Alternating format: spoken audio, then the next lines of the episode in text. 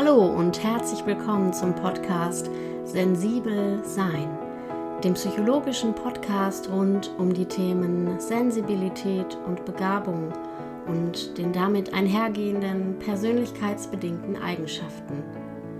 Mein Name ist Britta Sperling, ich bin Psychologin und Musiktherapeutin und freue mich, dass du heute dabei bist.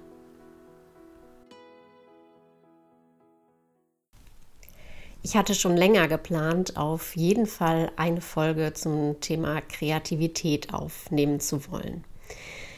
Aber bei der Beschäftigung damit, wie ich dieses Thema am besten möglichst kernig und kompakt in eine 30 bis 40-minütige Podcast-Folge packen kann, musste ich auch mal wieder feststellen, wie bei vielen anderen hier angerissenen oder angesprochenen Bereichen aus dem Feld der Neurodiversität, dass das gar nicht so einfach ist und wir hier auch wiederum mit einem sehr komplexen Themenfeld zu tun haben, was natürlich auch in die anderen Themenfelder reinspielt, was nicht isoliert betrachtet werden kann, was auf der einen Seite eine sehr lange und sehr tiefe Forschungstradition hat, gleichzeitig in unserem Alltagsverständnis und auch in unserem allgemeinen Sprachgebrauch eine sehr, ja, schwer, sag ich mal, stark greifbare Definition oder Begriffsbestimmung erfährt, sondern auch hier gibt es wieder unglaublich viel Interpretationsspielraum.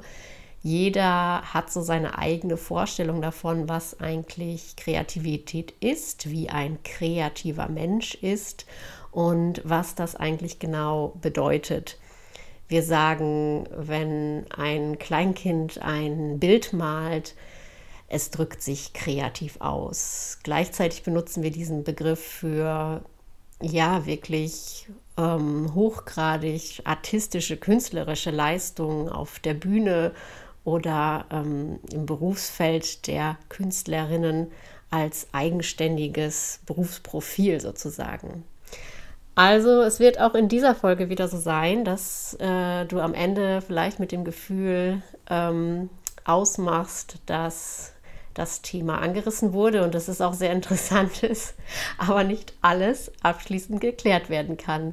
Und ich glaube, das zieht sich wirklich durch diesen gesamten Podcast hier, dass wir erkennen dürfen, können und vielleicht auch müssen, dass diese Themenfelder, die hier besprochen werden, ähm, ja, vielfach ineinander verschachtelt, komplex und nicht so einfach aufzudröseln sind und dabei aber hochgradig spannend und interessant. Und auch wenn wir über Hochbegabung sprechen, ist natürlich Kreativität ein ganz entscheidender Bestandteil oder eine Komponente, die auch in den moderneren Hochbegabungsmodellen immer wieder aufgegriffen wird. Deshalb gehört es auf jeden Fall hierhin. Und als Vertreterin sozusagen der künstlerischen Therapieform erst recht. Denn auch hier ist eben dieser ja vielfach auch noch völlig unterschätzte Nutzen, den wir mit diesen Methoden eben auch haben, ein ja, sehr intuitiven, schöpferischen Ausdruck zu fördern, der dann genutzt werden kann, um innerseelische Prozesse zu begleiten und anzuschauen.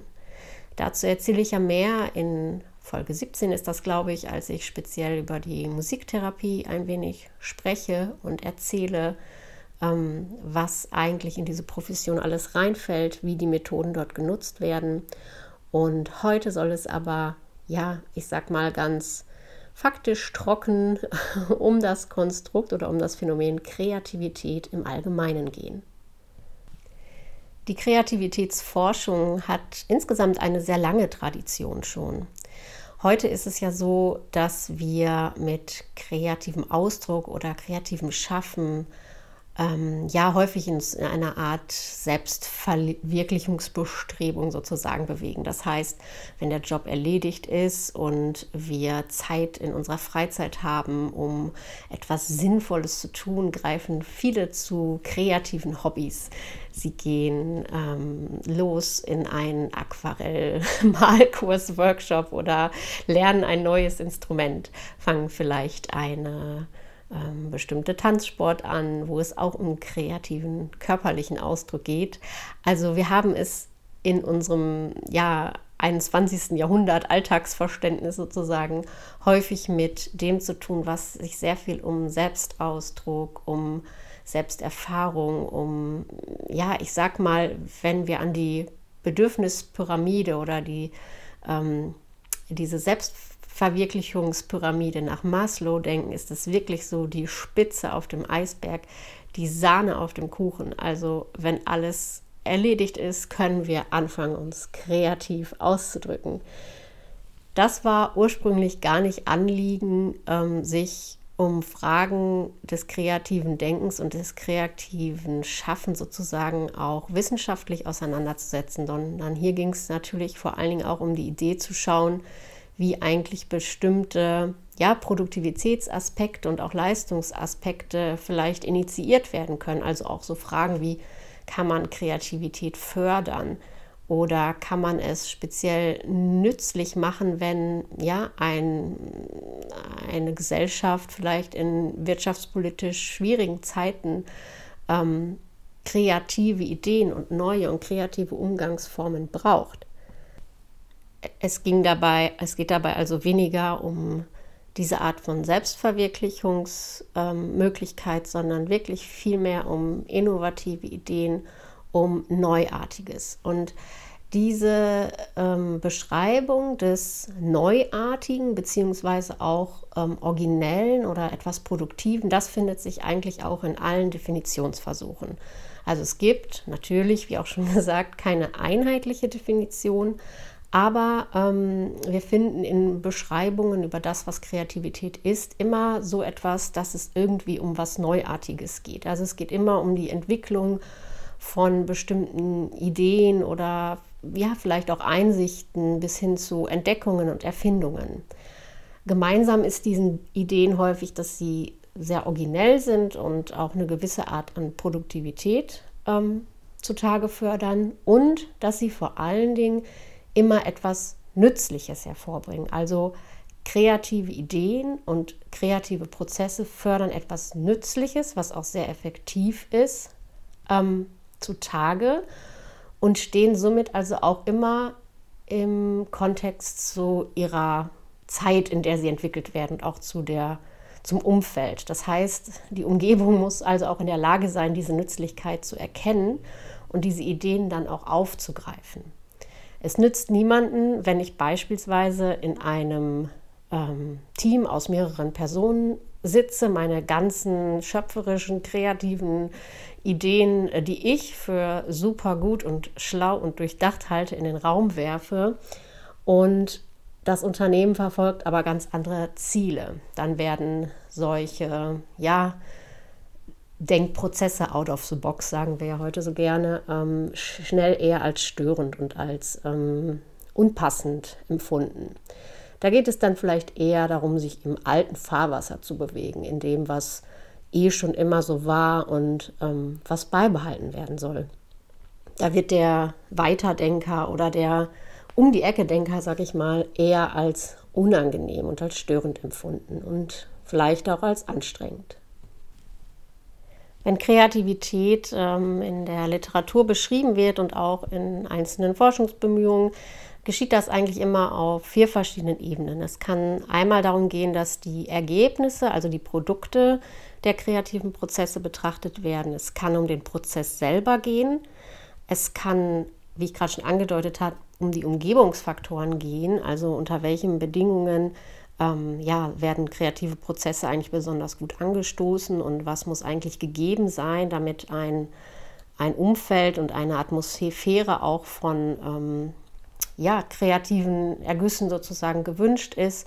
Und natürlich, und das ist besonders spannend vielleicht auch hier für uns und für den Podcast, die Frage nach dem, was eigentlich eine sogenannte kreative Persönlichkeit auszeichnet, beziehungsweise was das eigentlich bedeutet. Bevor ich auf diese vier Bereiche gleich nochmal etwas detaillierter eingehe, ähm, nenne ich nochmal eben ein Zitat von Dr. Jens-Uwe Meyer, der zu der Frage, was Kreativität ist, ähm, zusammenfasst. dass es hier um die Sammlung von kreativen Fähigkeiten und persönlichen Charaktereigenschaften geht, die es möglich machen, kreative Leistungen zu erzielen. Diese Leistungen werden in einem definierten sozialen Kontext als neu und nützlich angesehen. Also auch hier haben wir wieder den Punkt, dass das, was letztendlich ähm, dann auch wahrgenommen wird vom Umfeld, entscheidend ist. Also auch die Zeit und die Offenheit, in der ein kreativer Geist sozusagen lebt. Und aus der Geschichte kennen wir auch immer wieder so Beispiele von innovativen Denkern oder Geistern, die bahnbrechende Ideen ähm, entwickeln und erstmal auch auf viel Widerstand und vielleicht sogar Ignoranz stoßen. Das ist sicherlich ein Phänomen, was ähm, auch mit der Entwicklung von Neuartigem einhergehen kann. Nicht überall, wo Neues ähm, gedacht, neue Ideen an den Tag gelegt werden, brechen alle Menschen in Begeisterungsstürme aus, sondern auch da gilt es mit Sicherheit, sich immer wieder mit den Themen Widerstände und auch den Wechselwirkungen aus dem, was ähm, ja hervorgebracht wird und den Reaktionen daraus zu verstehen und anzuschauen. Ich nenne jetzt mal einige so Schlagwörter, ähm, die mir begegnet sind, die im Zusammenhang mit dem Thema Kreativität immer wieder auch von Bedeutung sind. Zum einen müssen Personen, die sich auf besonders kreative Prozesse einlassen, auch immer erstmal sowas wie eine Problemsensitivität und auch eine Problemfindungsfähigkeit haben. Das heißt, sie müssen auch erstmal erkennen, dass es äh, ein Problem gibt, was vielleicht auch nach neuen Lösungen verlangt.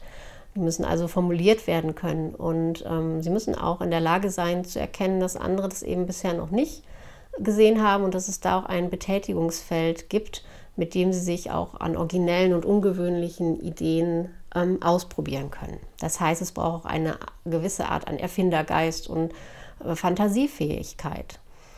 Ähm, das geht bis hin zu, ja, ich sag mal, bahnbrechenden neuen Erkenntnissen oder Entdeckungen. Aber es muss auch eine gewisse Toleranz vorhanden sein, auch Uneindeutiges auszuhalten oder vielleicht sogar mit dem Gefühl von Widersprüchlichkeit klarzukommen.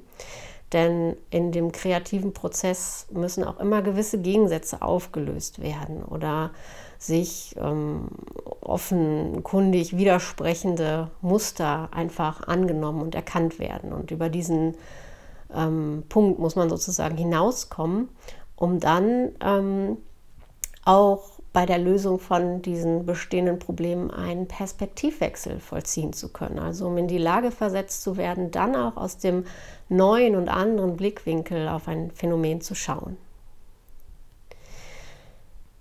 Assoziationen bilden zu können, wird als eine grundlegende Fähigkeit angegeben. Das heißt, dass es ähm, gerade auch wenn man neurobiologisch schaut, also in bestimmten Bereichen des Gehirns, ähm, so assoziative Verkettungen und Vernetzungen ähm, gibt, die dann aktiviert werden und dass sozusagen ja die Ideen aus neuen kombinatorischen ähm, Aktivierungen sozusagen entstehen. Da werden Zusammenhänge generiert, die vielleicht vorher etwas weiter voneinander entfernt waren.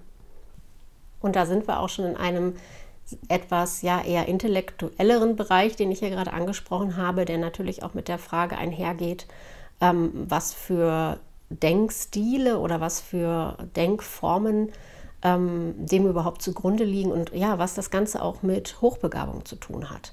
Da werde ich gleich im Einzelnen auch noch drauf eingehen.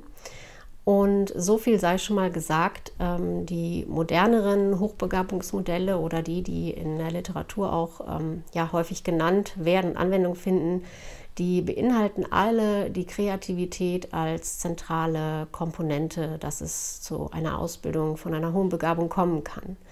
Neben Aspekten eben wie besonderen intellektuellen Fähigkeiten oder auch einer bestimmten starken Motivation, die im besten Fall von innen herauskommt, ist Kreativität immer ein Aspekt, der zum Beispiel im triadischen Modell nach Mönchs, ähm, das habe ich glaube ich auch schon mal an anderer Stelle erwähnt, immer eine ganz zentrale Komponente ähm, darstellt. Weitere Aspekte sind zum Beispiel das Denken auch in nicht nur Assoziationsketten, sondern auch in Analogien und Bildern. um, gepaart mit einem sehr ausgeprägten intuitiven Gefühl bzw. Verständnis. Die Ideen werden dann häufig sehr flüssig produziert. Das heißt, die Anzahl an verschiedenen Denkansätzen oder die Anzahl an verschiedenen Kategorien und Fragen, Ursachen und Konsequenzen sind hier eben sehr flüssig und es kann auch sehr gut darauf zugegriffen werden. In dem Zusammenhang sei vielleicht auch nochmal das Phänomen der Synästhesien erwähnt, ähm, was definitionsgemäß ja mehr oder weniger meint, dass bestimmte ähm, ja, Wahrnehmungsbereiche gekoppelt sind miteinander. Das heißt, dass zum Beispiel, ähm, um jetzt mal so ein sehr greifbares Beispiel zu nennen, ähm, das Riechen und das Sehen miteinander kombiniert ist, wenn zum Beispiel bestimmte Gerüche zusätzlich auch Farben haben. Ähm, und wir finden dieses Phänomen der synästhetischen Wahrnehmung besonders bei hochkreativen Menschen, als es sehr verbreitet. Und ja, dazu wäre es sicherlich auch sinnvoll, nochmal eine extra Folge zu machen. Gerade habe ich schon kurz angerissen, dass wir eine Art ähm, Denkstil in zwei Bereiche unterscheiden können. Und zwar in den sogenannten divergenten Denkstil und den sogenannten konvergenten Denkstil. Divergent ist eigentlich alles, was sehr ja, offen, unsystematisch, sehr experimentierfreudig ist, was ähm, ja nicht wie beim konvergenten Denken eher sehr linear und sehr streng rational logischen Gesetzmäßigkeiten folgt. Und schon ganz früh, so in den 50er Jahren ungefähr war das, ähm, hat der Kreativitätsforscher und der gehört auch in den Bereich der Begabungsforschung immer genannt, Guilford, der hat ähm, dort schon postuliert, dass eben ein hohes Maß an Kreativität vor allen Dingen mit dem divergenten Denkstil zusammenhängt. Das heißt, alles, was mit Flüssigkeit von Gedanken, von Assoziationsreichtum und so zu tun hat. Und das konnte auch in vielen, vielen Meta-Analysen bestätigt werden, dass ähm, Intelligenz und divergenter Denkstil ähm, stark miteinander korrelieren. Also dass es da eine Form von Zusammenhang geben soll. Wie macht die Forschung das? Also wie misst die das? Die hat für diese Art der Denkfähigkeit den sogenannten Alternative Used Task. Das bedeutet, ähm, es wird ein bestimmter Alltagsgegenstand gezeigt und die Testperson soll dann in einer Art äh, freien Assoziation ähm, unterschiedliche Verwendungszwecke für diesen alltäglichen Gegenstand aufzeigen. Und je nachdem, wie flüssig und wie flexibel ähm, und wie originell diese Ideen auch sind, kann so ein Index oder ein Maß für das ähm, kreative Denken berechnet werden. An der Stelle sei einmal erwähnt, dass ja auch die ganz frühe Psychoanalyse mit der Methode der freien Assoziation arbeitet weshalb vielleicht auch ähm, diese Art der Ideenproduktion für besonders kreative Menschen gar nicht mal so ungeeignet ist. Wenn du dich erinnerst, habe ich in der Folge über die ähm, tiefenpsychologisch orientierte Musiktherapie beschrieben, dass die freie Improvisation dort genutzt wird, um im Anschluss daran ähm, ja, freie Bilder, Assoziationen, Vorstellungen ähm, und Gefühle aufzugreifen was im Grunde auch so ein bisschen der synästhetischen Wahrnehmung auch wieder entspricht. Es werden also sich verschiedener Wahrnehmungsebenen bedient, weshalb ich ja auch zutiefst davon überzeugt bin und auch die immer wieder die Erfahrung machen darf, dass für besonders hochkreative Menschen diese Form der ähm, Selbstanalyse, also in Kombination mit tiefen psychologischen Methoden, auch so gut geeignet ist. Im Gegensatz dazu wird übrigens ähm, der konvergente Denkstil damit erfasst, ähm, dass aus möglichst unabhängigen Begriffen neue Arten von Worten kreiert werden soll. Das ist der sogenannte Remote Associate Test. Und es soll nicht falsch verstanden werden, auch hier haben wir es nicht wieder mit einem Entweder-Oder zu tun, sondern beide Arten des Denkens sind nötig, um kreative Ideen auch umsetzen zu können. Es nützt ja auch nichts, wenn ich vor lauter Ideen übersprudel, aber nicht in die Umsetzung oder die Handlung komme. Und gerade je weiter sich ähm, Einfälle oder Ideen auch von der Norm wegbewegen, ähm, ja, desto kreativer werden sie eigentlich.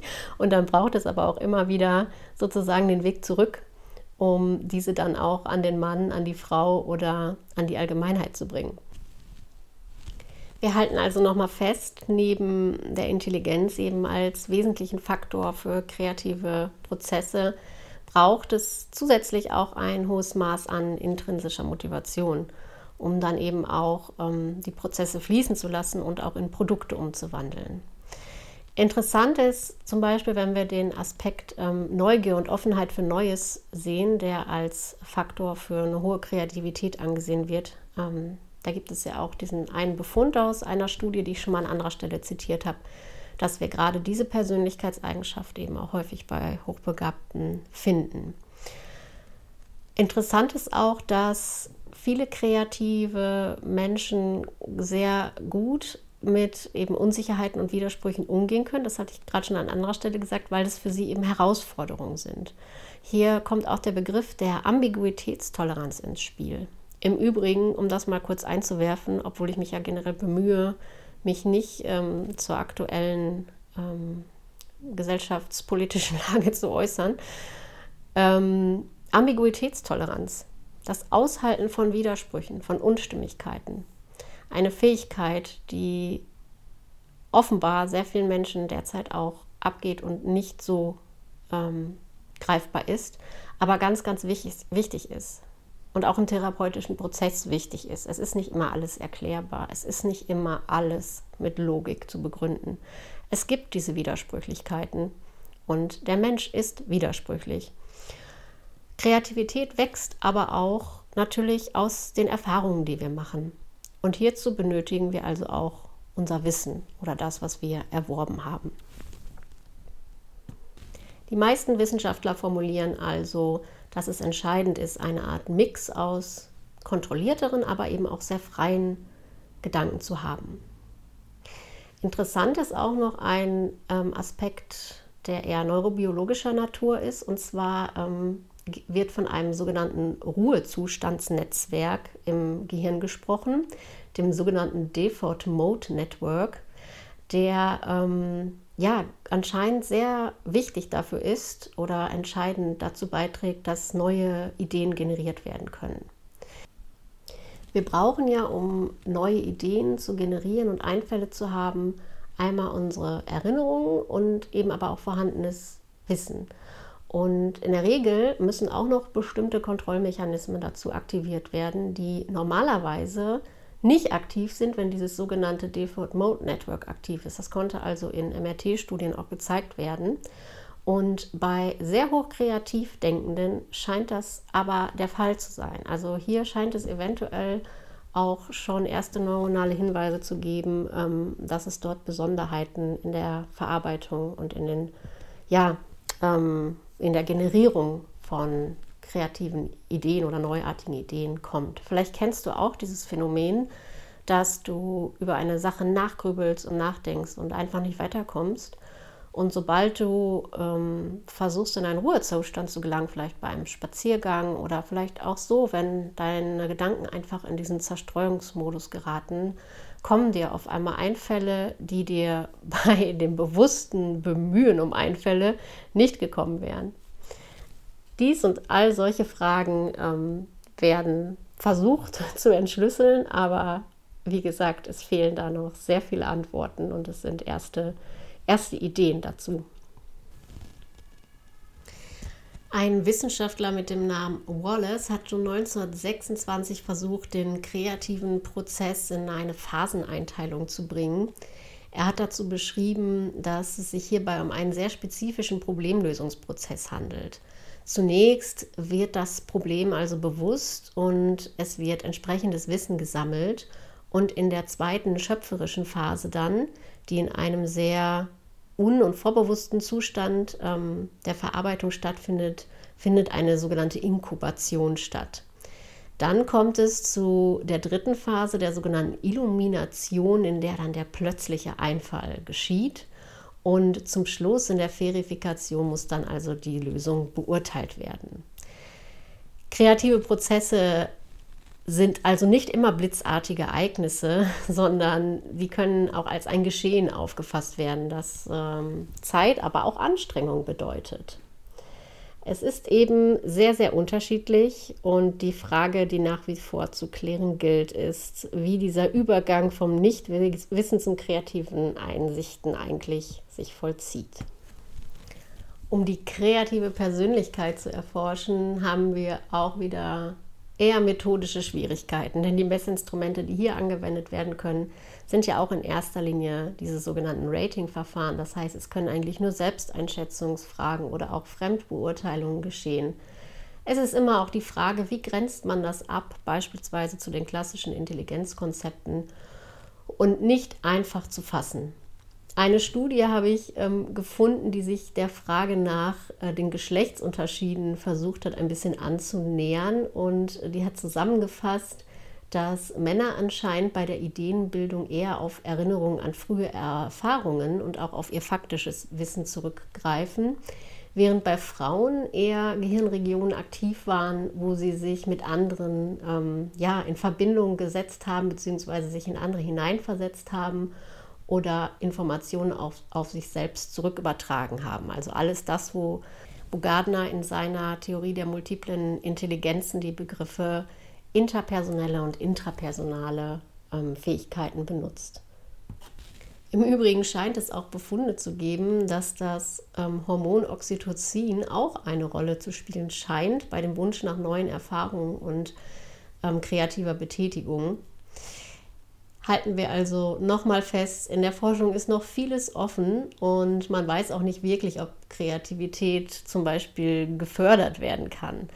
Das ist einfach nicht abschließend geklärt. Was man sicherlich auch ähm, aus der praktischen Beobachtung ähm, resümieren kann, ist, dass überall dort, wo sehr starke Normen und Verbote herrschen, ähm, wir denken auch an den Umgang mit unseren Kindern, dass dort ein besonders kreatives ähm, Ausdrucksvermögen eher gehemmt wird.